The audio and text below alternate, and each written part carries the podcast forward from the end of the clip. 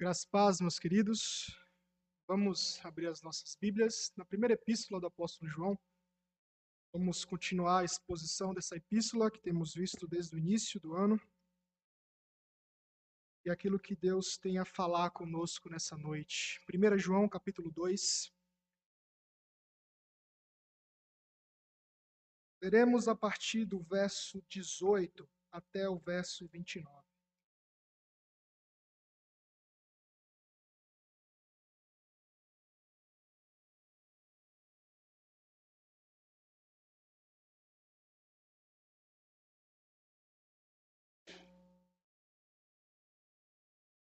Todos acharam? Então faremos a leitura da palavra de Deus. Nos diz assim: Filhinhos, já é a última hora. E como ouvistes que vem o anticristo, também agora muitos anticristos têm surgido, pelo que conhecemos que é a última hora. Eles saíram do nosso meio, entretanto não eram dos nossos, porque se tivessem sido dos nossos, teriam permanecido conosco. Todavia, eles se foram para que ficasse manifesto que nenhum deles é dos nossos. E vós possuís unção que vem do santo, e todos têm desconhecimento. Não vos escrevi porque não saibais a verdade, antes porque a sabeis, e porque mentira alguma jamais procede da verdade. Quem é o mentiroso? Senão aquele que nega que Jesus é o Cristo. Este é o anticristo que nega o Pai e o Filho. Todo aquele que nega o filho, esse não tem o pai. Aquele que confessa o filho, tem igualmente o pai. Permaneça em vós o que ouvistes desde o princípio. Se em vós permanecer o que desde o princípio ouvistes, também permanecereis vós no, no filho e no pai. E esta é a promessa que ele mesmo nos fez, a vida eterna. Isto que vos acabo de escrever é acerca dos que vos procuram enganar. Quanto a vós outros, a unção que dele recebestes permanece em vós, e não tendes necessidade de que alguém vos ensine, mas, como a sua unção vos ensina a respeito de todas as coisas, e é verdadeira e não é falsa, permanecei nele, como também ela vos ensinou.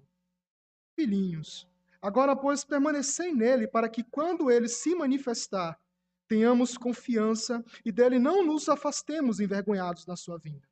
Se sabeis que ele é justo, reconheceis também que todo aquele que pratica a justiça é nascido dele. Oremos. Pai, como é maravilhoso, Senhor, podermos estar reunidos, cantando hinos, louvando e engrandecendo o teu nome, nos preparando assim para ouvir a tua voz, a tua mensagem. Pedimos, Senhor Deus, que pela graça do Senhor, pela intervenção do teu Espírito, Senhor ajude-nos a compreender a verdade da tua palavra Ajude-nos, Senhor Deus, a examinar também o nosso próprio coração e que saiamos aqui mais firmes, mais revigorados, mais animados, mas não uma alegria vã, Senhor Deus, mas uma alegria fundamentada em Cristo Jesus. Que assim o Senhor nos guie pela verdade da tua palavra e que o Senhor ajude-nos sempre a estarmos alertas contra os perigos que nos cercam. Nós oramos agradecidos, Senhor Deus, no nome de Cristo Jesus. Amém. Há mais ou menos um mês atrás, uma das séries mais esperadas de um dos streams, que eu creio que todos vocês consomem, alguns de vocês, ou a maioria, ela foi lançada e o nome dessa série é Senhor dos Anéis, Os Anéis do Poder. E uma coisa interessante que a gente pode perceber na própria série, e assim como em outros filmes ou outros lugares, é a diferença e a grande, o grande embate entre aquilo que é o bem e aquilo que é o mal. Uma das frases que o próprio autor dos Seus Anéis, que é o Tolkien, ele afirma, é que o mal, ele não dorme, mas ele espera. Ou seja, tudo que a gente entende por mal não é que ele é um mal ilusório, não é que é um mal que a gente não possa uh, percebê-lo, mas ele vem de mansinho. É basicamente isso a ideia quando a gente entende quando o mal ele corrompe as coisas, ou aquela frase que a gente próprio usa, né, comendo pelas beiradas.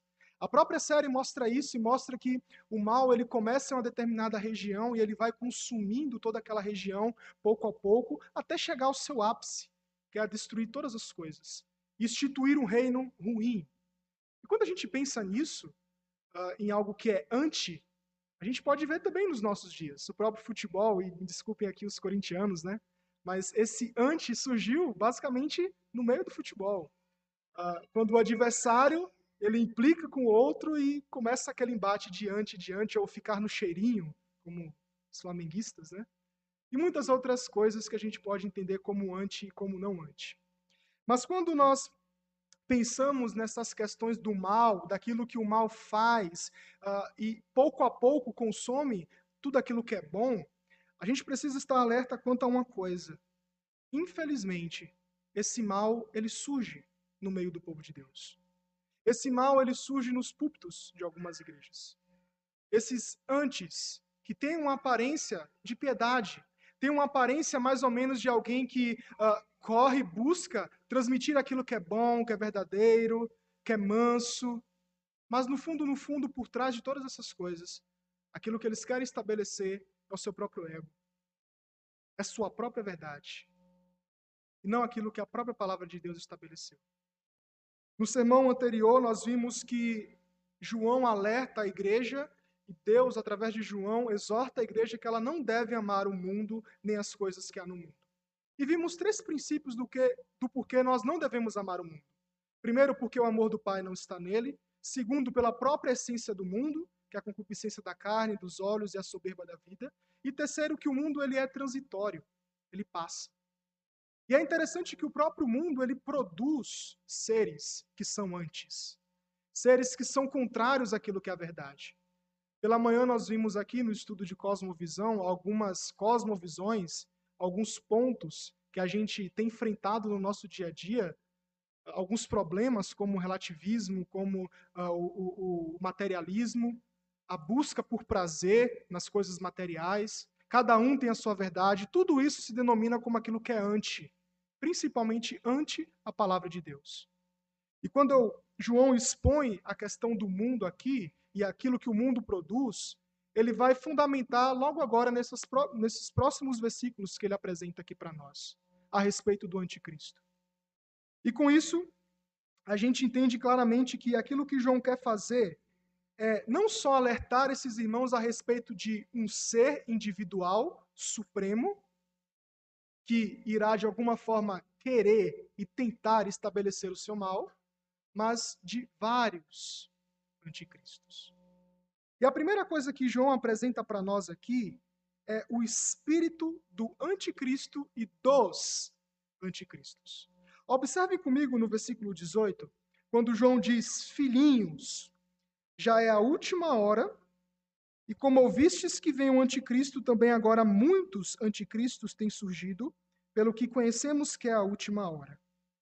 A primeira coisa que João vai expressar aqui endereçando esses irmãos é novamente aquele cuidado pastoral dele. Filhinhos, ou seja, filhos meus, aqueles a quem eu tenho muito amor, tenho muito cuidado, tenho muito apreço. Ou seja, João aqui se apresenta novamente como alguém, um líder, e aqui os líderes que estão aqui presentes, como um líder que está preocupado com a saúde da igreja. Um líder que está preocupado com aquilo que a igreja tem enfrentado no mundo. Um líder que não fica, eu, como eu estava conversando com alguns irmãos ontem, não é um líder que fica uh, uh, sentado, esperando que as coisas aconteçam, que os problemas cheguem para solucioná-los. Mas é um líder que antecede as coisas. É um líder que se preocupa com o seu povo. Um líder que Deus o colocou né, como estar à frente do seu povo e assim guiar o seu povo em relação à verdade. Então ele começa dizendo filhinhos, e ele vai dizer já é a última hora. Quando nós entendemos aqui a última hora, é preciso entender de algumas formas.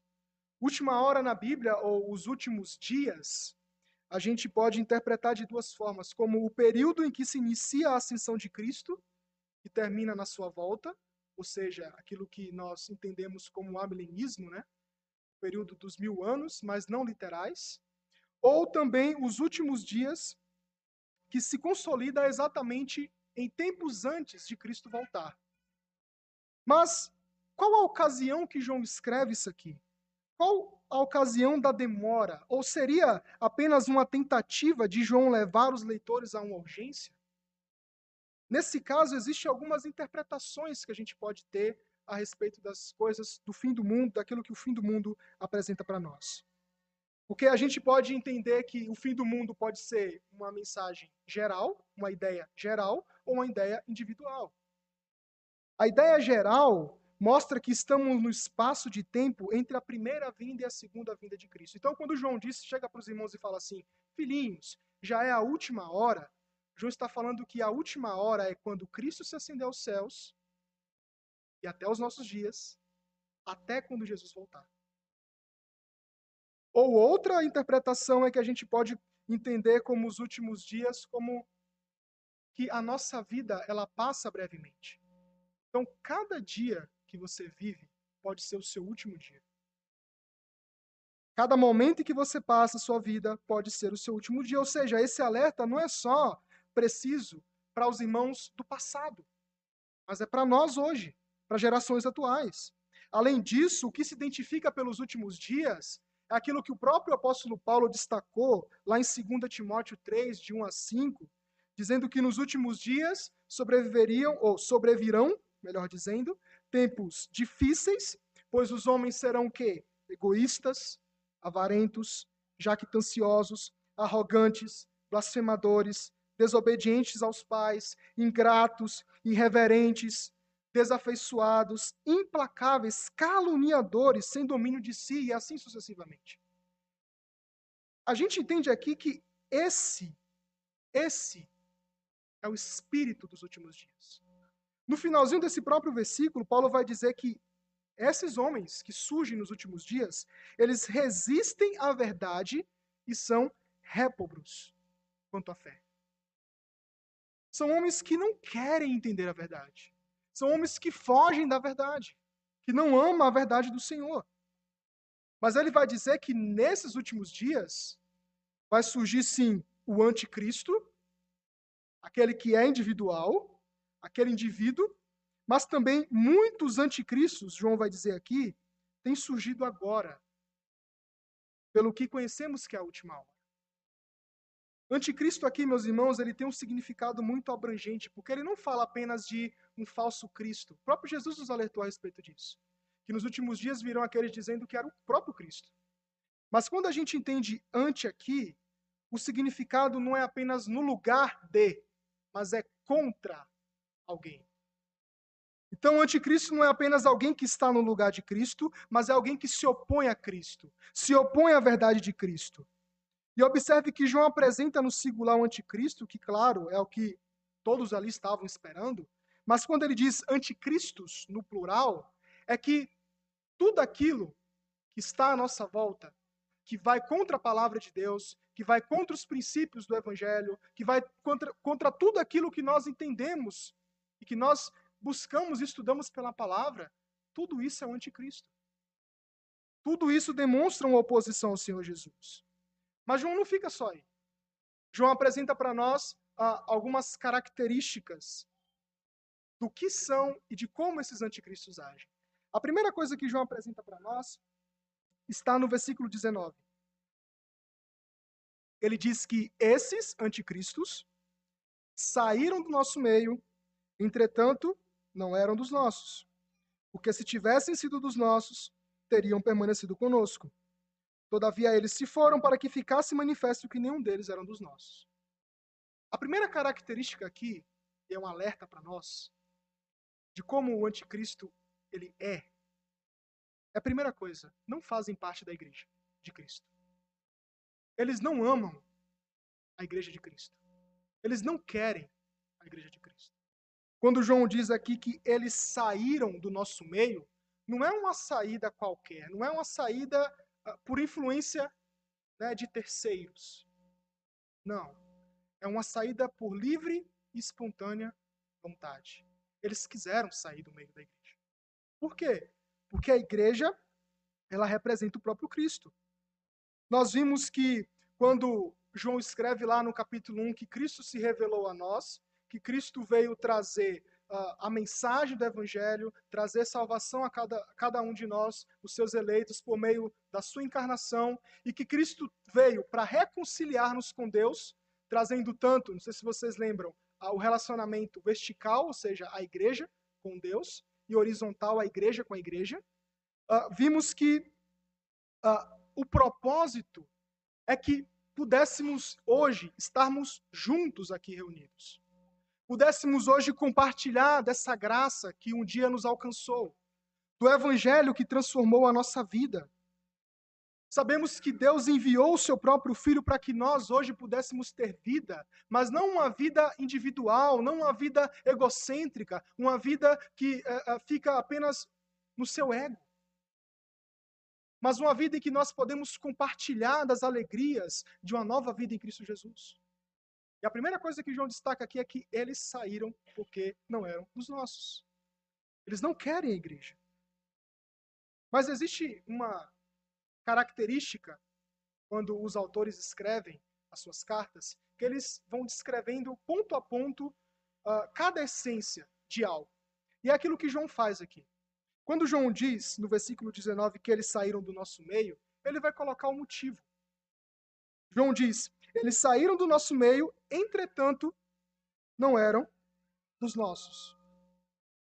Significa que, além de ser uma saída espontânea, esses líderes aqui, esses homens e mulheres que estavam indo contra Cristo, era um povo que saiu da própria igreja.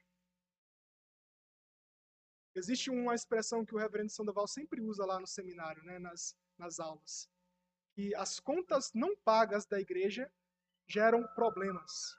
E quando a gente não paga essas contas, outros problemas surgem, e vão surgindo, e vão surgindo, até que cresce então uma bola de neve. Então a primeira coisa que a gente entende é que, infelizmente, esses homens saíram do seio da igreja. Só que uma das características de uma igreja saudável, de uma igreja fiel, é quando ela permanece na verdade e automaticamente esses anticristos saem. Eles entendem que ali eles não vão conseguir dominar. O mal não vai prevalecer. Porque a igreja permanece na verdade. Ou seja, João diz: eles saíram porque eles não eram dos, dos nossos. Ele continua: porque se tivesse sido dos nossos, teriam permanecido conosco. Ah, João identifica que saíram, esses homens saíram, exatamente porque eles não tinham a base, que é o próprio Senhor Jesus. A pergunta é: o que ou quem identifica que nós fazemos parte da comunhão da igreja ou não? Quem pode direcionar? Quem pode nos dar o um entendimento? O próprio Jesus diz lá no Evangelho de João 5,24: Em verdade, em verdade vos digo, quem ouve a minha palavra e crê naquele que me enviou tem a vida eterna, não entra em juízo, mas passou da morte para a vida. É isso que identifica e faz com que você entenda o que é fazer parte da igreja. É você entender a palavra de Cristo crer nessa palavra, crer no próprio Cristo, crer naquele que o enviou, e assim você participa da comunhão dos santos. Só que eles saíram, porque não eram dos nossos, significa que eles não eram dos eleitos do Senhor. Eles não eram aqueles que ouviram a mensagem do Evangelho, que se quedaram aos pés de Cristo e passaram a amar o Senhor. João ainda continua: Todavia eles se foram para que ficasse manifesto que nenhum deles eram dos nossos. Observe a palavra aí, manifesto, porque ela tem uma conotação muito profunda. João identifica aqui que há uma clareza que a igreja precisa ter para se diferenciar daqueles que são justos dos injustos. João diz: eles saíram para que ficassem manifesto. Para que a igreja ficasse assim destacada que no meio dela não há, não tem a possibilidade de permanecer e ficarem aqui aqueles que são anticristo, aqueles que não amam a palavra de Deus. Se você não ama a palavra de Deus, se questione do porquê você está na igreja. Se você não ama se debruçar na palavra de Deus, se questione porque a cada vez mais você participa do corpo de Cristo. Porque aqueles que participam são aqueles que amam a palavra são aqueles que amam o Senhor.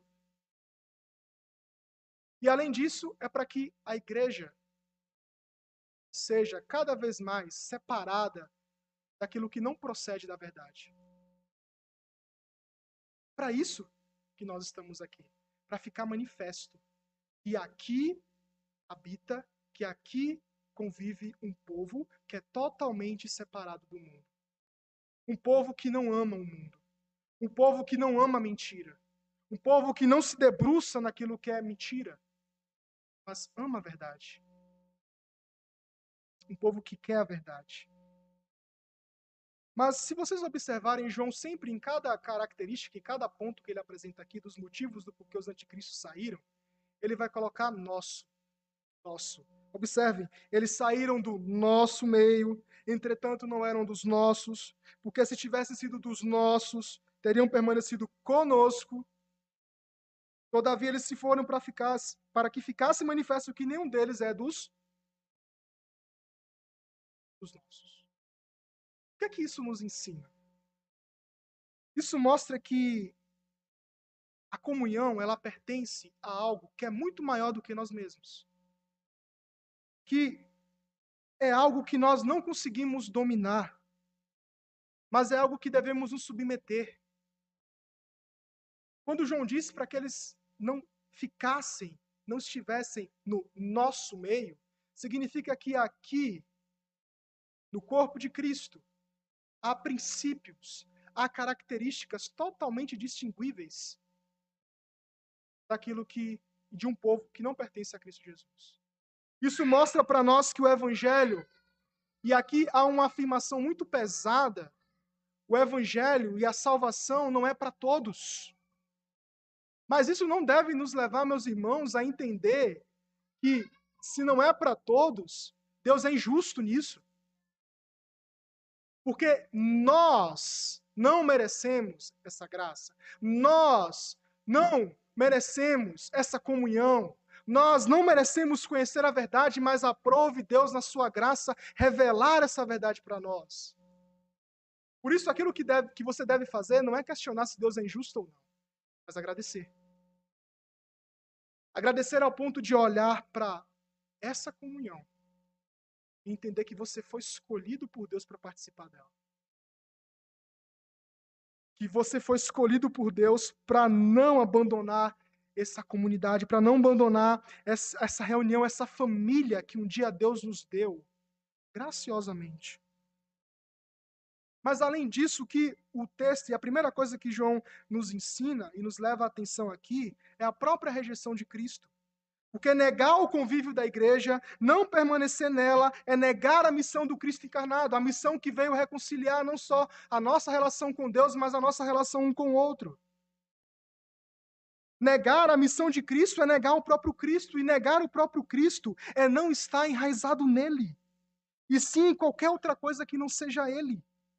São pessoas que amam as suas próprias verdades, suas próprias ideias, e não o fundamento da palavra.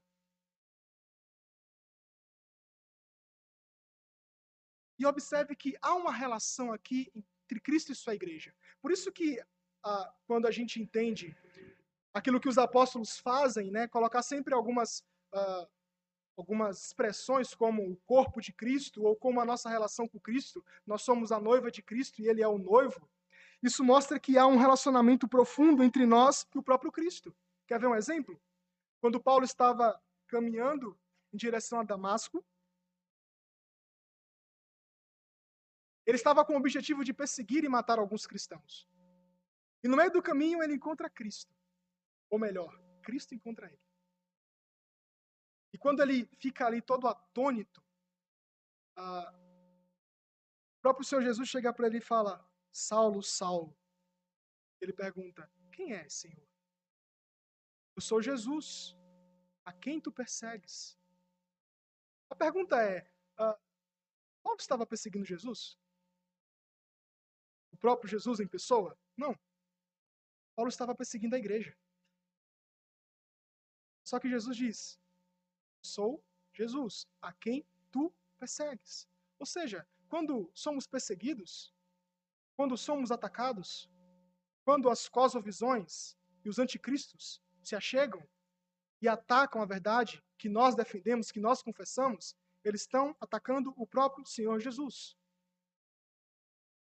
Por isso que a igreja ela precisa, e ela é como embaixada de Cristo aqui na terra, ela precisa entender que uh, deve amar a comunhão dos santos, ela deve desfrutar das bênçãos uma nova vida que recebe em Jesus, mas além disso, ela carrega essa responsabilidade de pregar a verdade, de amar a verdade e de viver a verdade.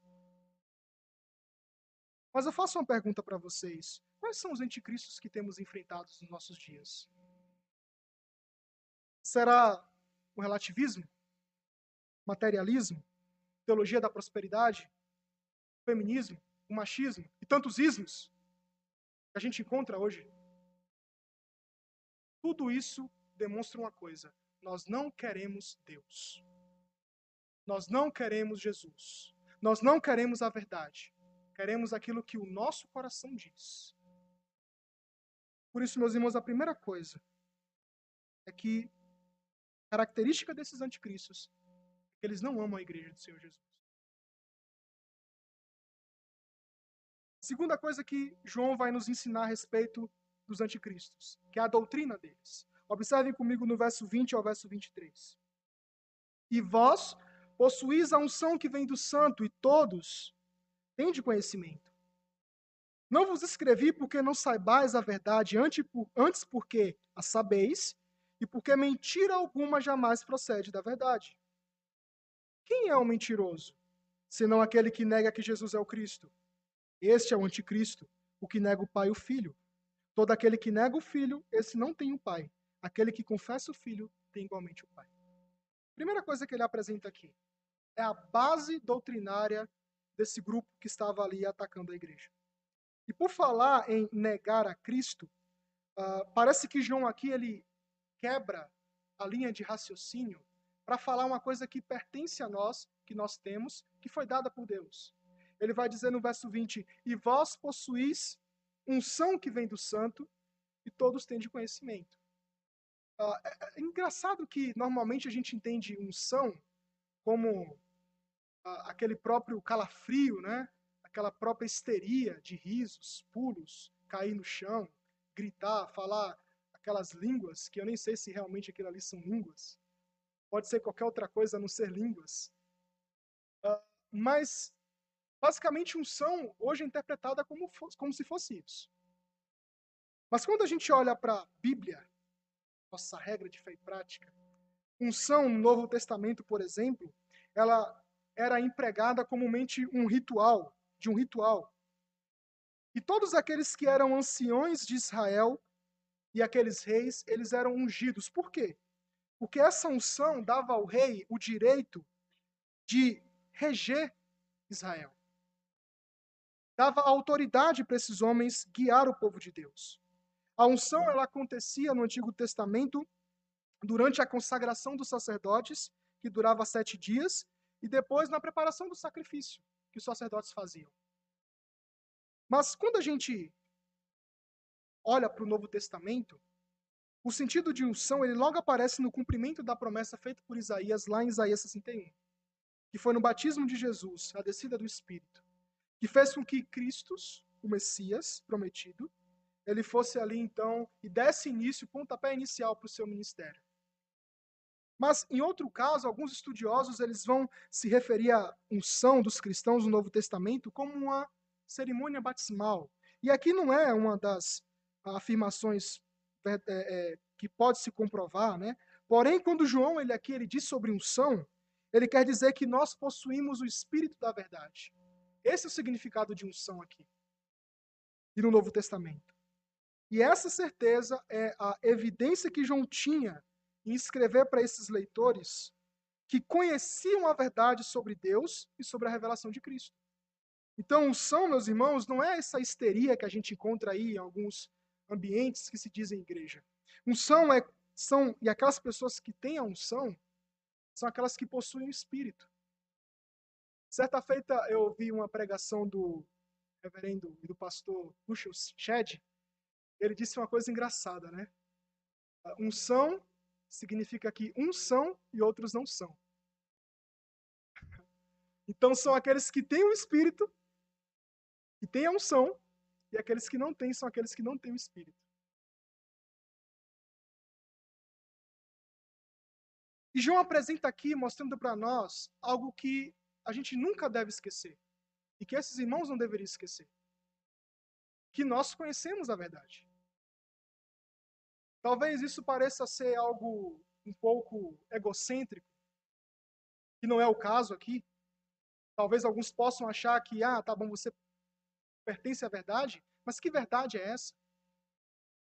E a gente entende que essa verdade, aquilo que nós possuímos, essa unção, ela não vem de vós. Ela não pertence a nós, mas foi dada por Deus.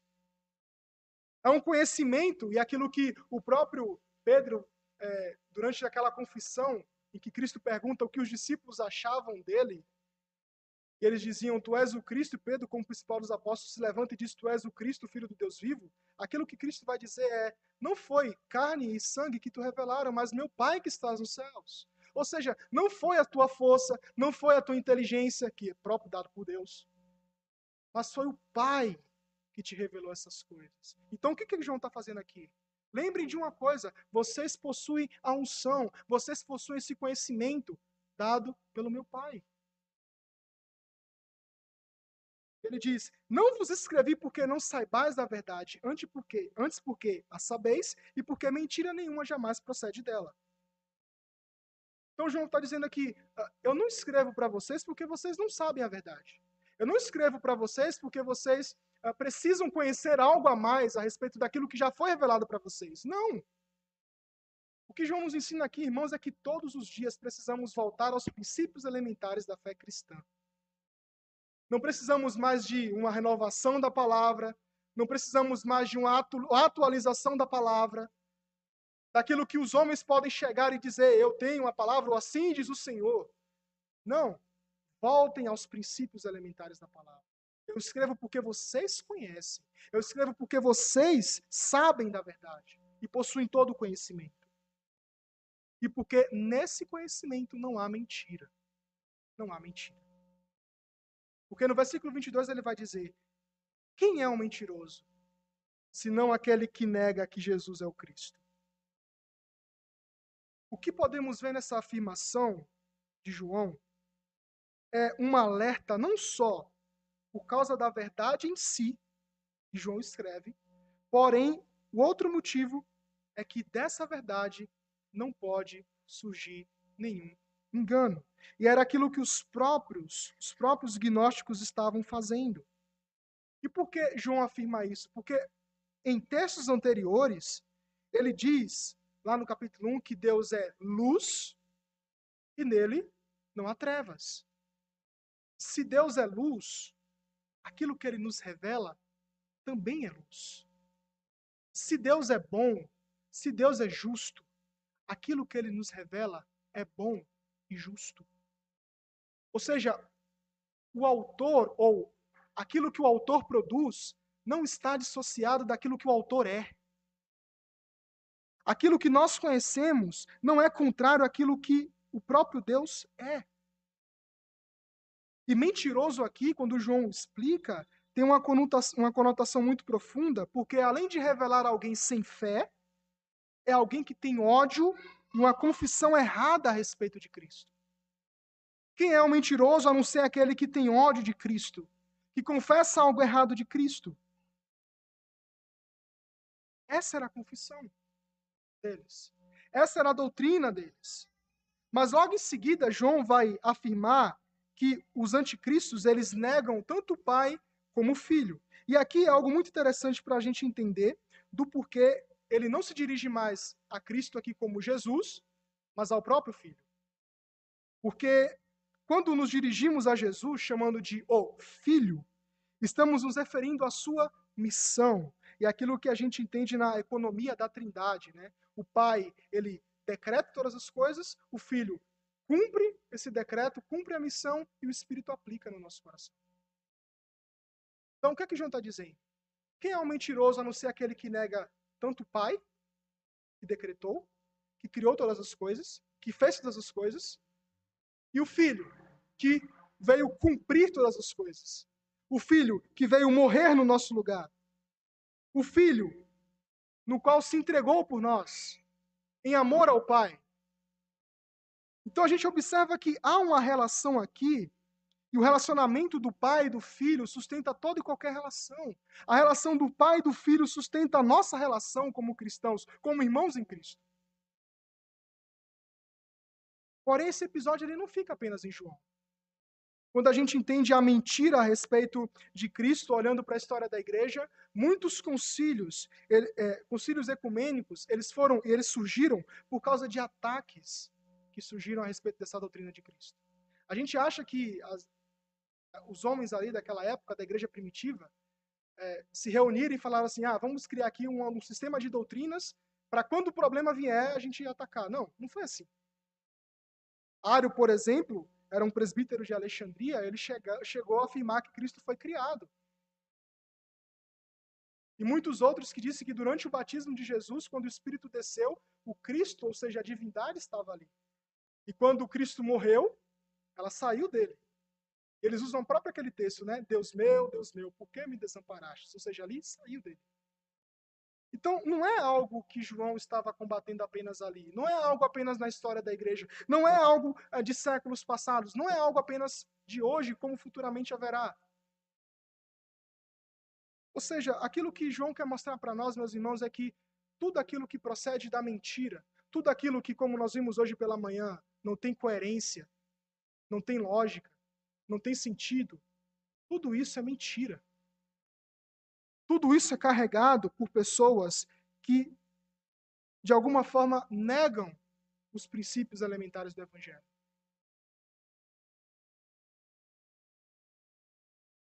Ou seja, o mentiroso é aquele que nega o pai e nega o filho, e João no versículo 23 vai dizer: Todo aquele que nega o filho, esse não tem o pai. Aquele que confessa o filho tem igualmente o pai.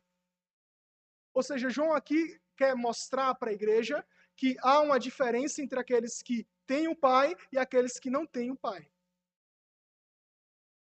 Porque é muito fácil a gente olhar, como eu falei desde o início, para uma aparência, um tipo de aparência de, de piedade, e achar que aquelas pessoas que confessam algo que não é a verdade uh, pertencem a Deus.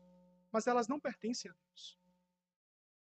Assim como o mundo passa com a sua mentira, a própria mentira, aqueles que defendem uma mentira, eles também passam.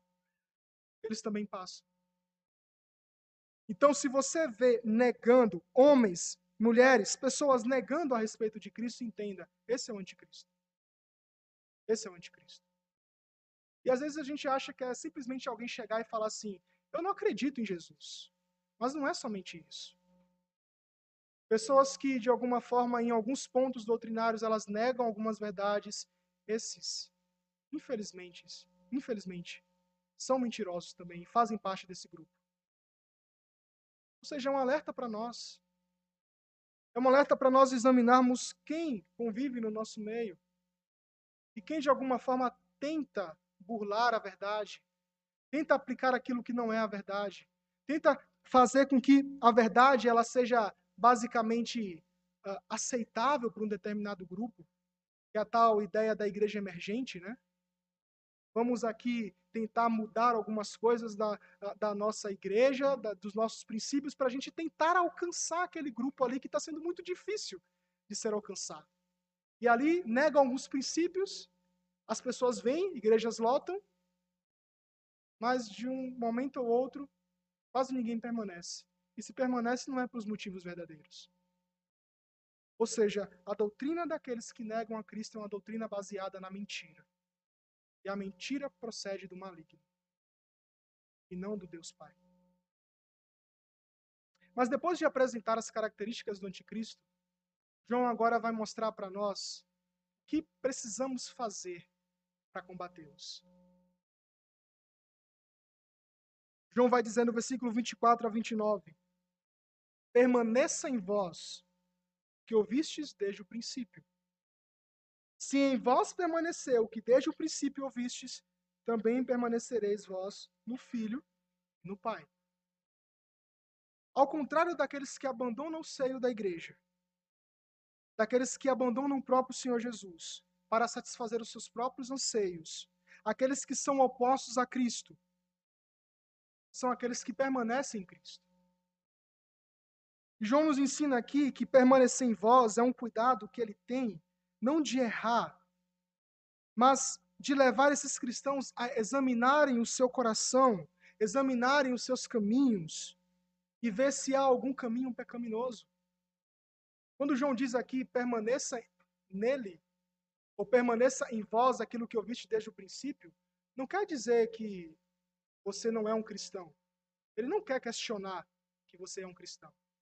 Ele está querendo que você mesmo se questione. Se aquilo que você ouviu desde o princípio, você permanece. E a primeira coisa que ele diz é: permaneça na verdade de Cristo. Ele diz: permaneça em vós o que ouviste desde o princípio. O que é que eles ouviram desde o princípio? O Evangelho. O que é que nós ouvimos toda a nossa vida de conversão? O Evangelho. Ou seja, a primeira coisa que a gente precisa ter para lutar contra os anticristos é permaneça em vós o Evangelho. Permaneça em vós essa verdade que está sendo atacada. Porque permanecendo em nós, ficaremos firmes. É aquilo que Jesus vai fazer na analogia uh, do fundamento. Ele mostra, né? Aquele que ouve as minhas palavras, está fundamentado na rocha, esse permanece. Vem os ventos, vem a tempestade, e a casa não cai. Mas aqueles que não ouvem, mas aqueles que negam, fundamenta sua casa na areia. Vem a tempestade, vem tudo aquilo que possa atacá-la e ela cai. Por quê? Porque não está fundamentado na verdade. Por isso ele vai dizer: permaneçam. Continue firmes. Não criem outras ideias, não criem outros princípios para aderir a alguma cultura, mas permaneçam nessa verdade que vocês creem, que vocês amam, que foi revelada para vocês. A segunda coisa que ele vai mostrar para nós é que essa verdade, essa permanência, é mediante o Espírito da verdade. Olhem comigo ainda, versículo 27. Quanto a vós outros, a unção que dele recebestes permanece em vós, e não tendes necessidade de alguém vos ensine. Mas como a sua unção vos ensina a respeito de todas as coisas, e é verdadeira e não falsa, permanecei nele como também ela nos ensinou. Novamente ele cita aqui a unção. Ele vai dizer: permaneça em vós a unção que dele recebestes. Muitas vezes, aquilo que é atribuído a determinados grupos cristãos, principalmente a nós, é que a gente não dá muita ênfase ao Espírito. A gente não dá muita ênfase à ação do Espírito no meio da igreja. Mas entenda que tudo aquilo que acontece na igreja é mediante a ação do Espírito. A própria pregação é mediante a ação do Espírito. A própria visitação é mediante a ação do Espírito. Por quê? E porque o Espírito, ele está, e tudo que nós fazemos é mediante ele. Porque sem ele, e aquilo que o próprio Senhor Jesus já nos alertou e já nos ensinou, que ele viria para nos ensinar toda e fazer nos lembrar de toda verdade. E talvez as pessoas olhem para nós e falem assim, mas vocês não dão lugar ao Espírito. Vocês não amam o Espírito. Vocês não reconhecem o Espírito. Mas o que é e qual é a ação do Espírito? Certa vez eu estava conversando com um dos líderes, e alguns dos líderes, e eu questionei a ele a respeito de aquilo que é cantado nas igrejas. E do porquê a igreja que ele pastoreava cantava determinadas coisas, determinadas músicas. E ele olhou para mim e falou assim: Eu também reconheço que aquilo que está sendo cantado é algo errado. Mas eu deixo o povo cantar, se o povo quer cantar. Alguém que é guiado pelo Espírito,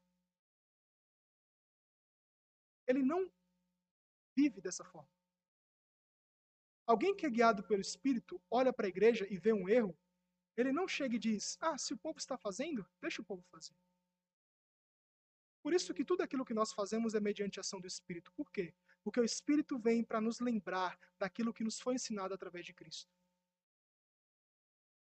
Quando Jesus vai dizer lá, não se turbe o vosso coração, credes em Deus, crede também em mim, na casa do meu pai há muitas moradas, eles estavam atônitos, temerosos, a respeito ali dos últimos dias do ministério de Jesus. Mas Jesus diz, eu Vou para o Pai, mas eu vou enviar o Consolador, e ele vos ensinará e vos lembrará de todas as coisas que vos tenho ensinado a vocês. Ou seja, aquilo que nós e como nós permanecemos na verdade é tão somente a graciosidade e a ação poderosa do Espírito Santo de Deus. Onde o Espírito está, há verdade. Onde o Espírito está, há firmeza na fé.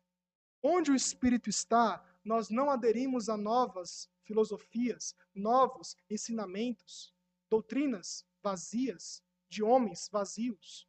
Mas onde o Espírito está, há o Evangelho. Mas não o Evangelho que é pregado hoje em dia, em que usurpam da fé dos irmãos para aderir ao seu próprio ego, ao seu próprio benefício, mas é o Evangelho da graça. É o Evangelho que te faz cada vez mais humilde, te humilha, te leva mais a ser dependente de Cristo. É o Evangelho que faz com que você olhe para as verdades e compare com aquilo que é mentira e diga assim: isso não vem de Deus. Isso não é de Deus, porque de Deus não pode vir a mentira. Ou seja, ele vai dizer: quanto a vós outros, a unção que dele recebestes permanece em vós. É o Espírito que vai distinguir aquilo que nós somos daqueles que não são. E por último, João vai dizer a respeito da permanência em Cristo e como a permanência nele nos traz a confiança e não a vergonha. Ele diz, versículo 28, Filhinhos, agora, pois, permanecei nele, para que, quando ele se manifestar, tenhamos confiança e dele não nos afastemos envergonhados na sua vinda.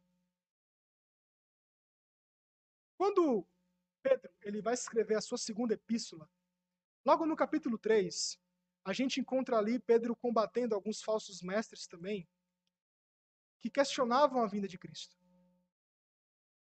E quando Pedro olha aquilo que eles estavam pregando, ah, por que esse Cristo demora? Esse Cristo que vocês tanto pregam não vem logo. Quando Pedro disse que eles estavam ali tentando enganar o povo de Deus, não era apenas uma ignorância qualquer. Era uma ignorância intencional. Eles queriam fazer aquilo. Mas Pedro vai mostrar que, assim como Deus, na sua soberania, prometeu destruir o mundo pelo dilúvio e assim ele cumpriu, nos últimos dias, ele, nos últimos dias ele faria, e ele faria isso, e fará isso, por meio de fogo. Por meio de fogo. E o texto nos diz claramente que, naquele tempo do dilúvio, o povo casava-se dava-se em casamento, ou seja, eles não ficavam e não estavam preocupados com o fim de todas as coisas. Eles não estavam preocupados se Cristo vai voltar ou não, se existe um fim do mundo ou não. Eles amavam os desejos da carne. E quando nós entendemos aqui que precisamos permanecer em Cristo para que não estejamos envergonhados, mas confiantes nele, significa que todos aqueles que são anticristo, no dia do juízo final, eles ficarão assustados em saber exatamente que esse Cristo, no qual Deus fez Senhor, voltará e volta em glória e majestade. Mas para aqueles que permanecem, aqueles que são a favor de Cristo, eles cada dia mais têm confiança nessa verdade.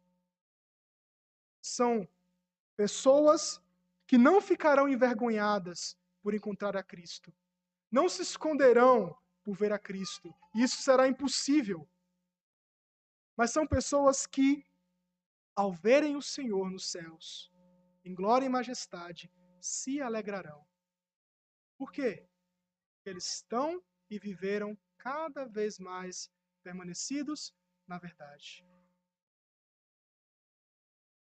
Por isso, meus irmãos, uh, o que nós somos chamados a entender a respeito desses princípios de permanência na verdade é que não existe outro fundamento, não existe outro lugar. Quando Jesus prega um dos seus sermões mais duros, e muitos dos seus discípulos o deixam, ele olha para os seus principais discípulos e pergunta: Vocês também não irão? Pedro diz: Senhor, para onde iremos?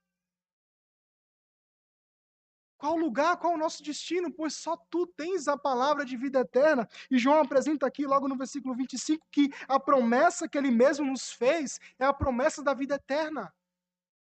É a promessa de que um dia nós estaremos, estaremos com ele, vivendo e vivendo eternamente, conhecendo, se deleitando nas bênçãos eternas. Uma irmã de manhã me fez a pergunta, né? Ou fez um questionamento aqui, colocou seu ponto, dizendo que a gente busca sempre as coisas, né? E busca sempre renovar aquilo que nós temos. E os desejos vêm e vêm e vêm, a gente nunca consegue satisfazer. Eu citei uma frase, eu gosto muito de citar essa frase do C.S. Lewis, porque ele diz assim: se existe um desejo que nada nesse mundo pode preencher e pode satisfazer o teu coração, a resposta é que você foi feito para outro mundo.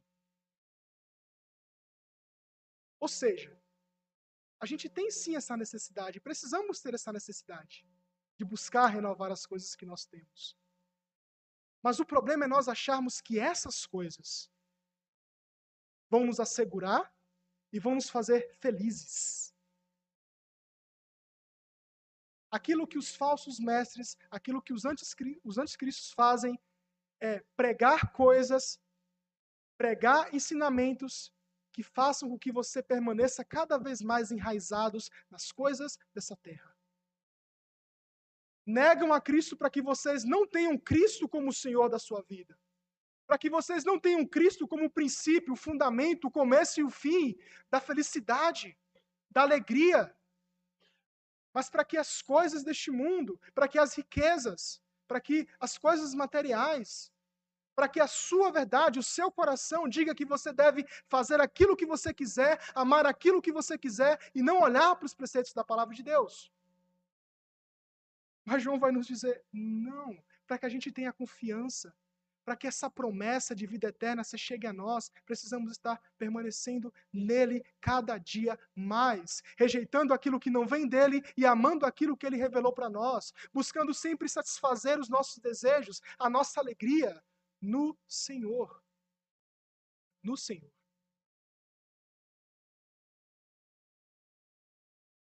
Ou seja, voltando à ideia lá do filme, da série, e voltando à ideia da frase, quando Tolkien diz: o mal não dorme, mas ele aguarda, significa que, assim como foi lá em João, assim como foi alguns séculos atrás, assim como é hoje, nada vai mudar até Cristo voltar. Nada vai mudar. Se você acha que esse mundo encontrará uma paz perfeita, uma alegria indizível e perfeita, sinto muito, mas essa não é a verdade. Se você procura achar nas coisas deste mundo uma alegria e uma esperança, como nós estamos nesse período, né, uma esperança política, saiba, meus irmãos, isso não vai fazer com que a paz perfeita esteja cada um de nós. Por quê? Porque assim como foi os últimos dias ali para João e para aqueles irmãos, e como é para nós hoje, e observem, dois mil anos já, né? Se eram os últimos dias, imagine para nós. Se isso mostra que são os últimos dias, significa que a esperança e aquilo que tantos os apóstolos, como os vários pregadores e pastores e líderes subiram aos púlpitos em todos esses anos para pregar e ensinar o povo de Deus, é que o povo de Deus não pode estar enraizado aqui nesse mundo, mas na eternidade. Os cristãos que mais trabalharam nesse mundo foram aqueles que pensaram na eternidade. Por isso o mal não dorme, ele espera. E hoje você pode estar enfrentando uma ideologia, uma doutrina que aos poucos vem consumindo algumas áreas da nossa sociedade. Mas sabe, as coisas vão piorar. Mas aquilo que, ele, que nós temos e aquilo que não pode tirar de nós é a promessa de vida eterna. Aquilo que eles não podem tirar de nós, meus irmãos, como a frase do próprio John Piper, ele diz: podem arrancar os meus braços, podem arrancar as minhas pernas, mas não me tirem a palavra. Não me tirem a verdade. porque eu permaneço nela. Podem tirar a minha vida.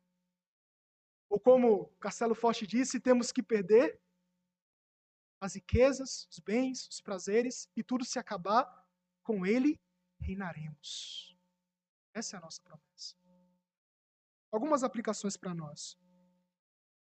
A primeira coisa, meus irmãos, é que nós não devemos estar e sermos inocentes quanto aqueles que se opõem a Cristo.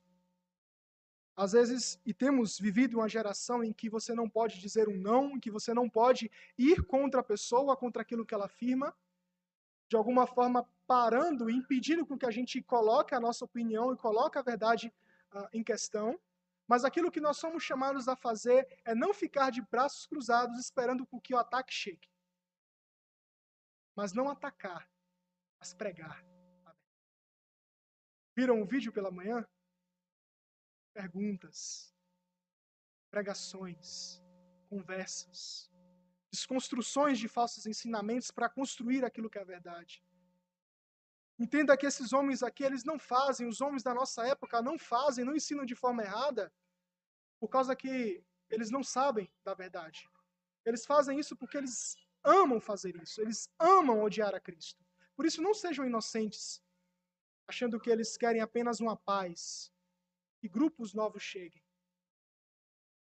A segunda coisa que a gente aprende aqui, e aquilo que precisamos aplicar a respeito dos ensinamentos de João, é que precisamos cuidar uns dos outros. Porque o texto nos diz que eles saíram do nosso meio. E é o motivo de nós nos questionarmos e buscarmos sempre a comunhão uns com os outros e analisar as dificuldades uns dos outros e buscar sempre compreender aquilo que nós cremos e compartilhar essa crença. E cuidar da doutrina, cuidar da disciplina da igreja, cuidar de fazer o bem uns aos outros. Porque nós somos famílias. Uma família que não vive na mentira, mas na verdade. E há um ai para aqueles que não vivem, um ai para aqueles que não amam, que não cumprem responsavelmente o seu papel na igreja de Cristo. A última coisa que nós entendemos aqui é que, mesmo diante desses problemas e mesmo diante desses ataques, é Deus que nos sustenta. E é o relacionamento de Deus com o seu filho que nos sustenta. Se você quer entender do porquê você permanece perseverante cada dia mais, não é por causa que você ora tantas horas, não é porque você lê tanto a palavra, é porque o pai ama o filho, o filho ama o pai, o espírito ama o pai, o filho, o filho ama o espírito, o pai, o pai ama o filho, o espírito. Ou seja, é a relação da Trindade, é o amor e a unidade da Trindade que faz com que todas as coisas sejam sustentadas. O que é que isso nos ensina? A gente não deve em nenhum momento buscar a segurança em quem nós somos. Buscar a segurança naquilo que nós podemos fazer. Mas sim buscar a segurança e entender que a nossa segurança, a nossa firmeza está na fé de Cristo Jesus, em Cristo Jesus. Que a nossa segurança está no Pai, e é o Pai que nos sustenta. É o Pai que nos guia. É o Pai que nos livra. E se Ele prometeu, meus irmãos, é prova de que nós chegaremos lá, firmes na fé. Que Deus assim nos abençoe. Que Ele faça-nos cada vez mais pessoas crentes, perseverantes em Cristo, lutando contra as hostes do mal. E sempre, nunca se esqueçam disso, sempre firmados na verdade que é palavra. Deus os abençoe.